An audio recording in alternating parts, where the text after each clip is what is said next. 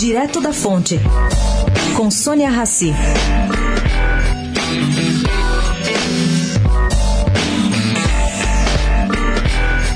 Do quadro montado pela Embaixada do Brasil em Pequim, sob o orçamento chinês de 2018, recentemente aprovado, chamam a atenção dois itens atrelados diretamente ao processo de crescimento econômico.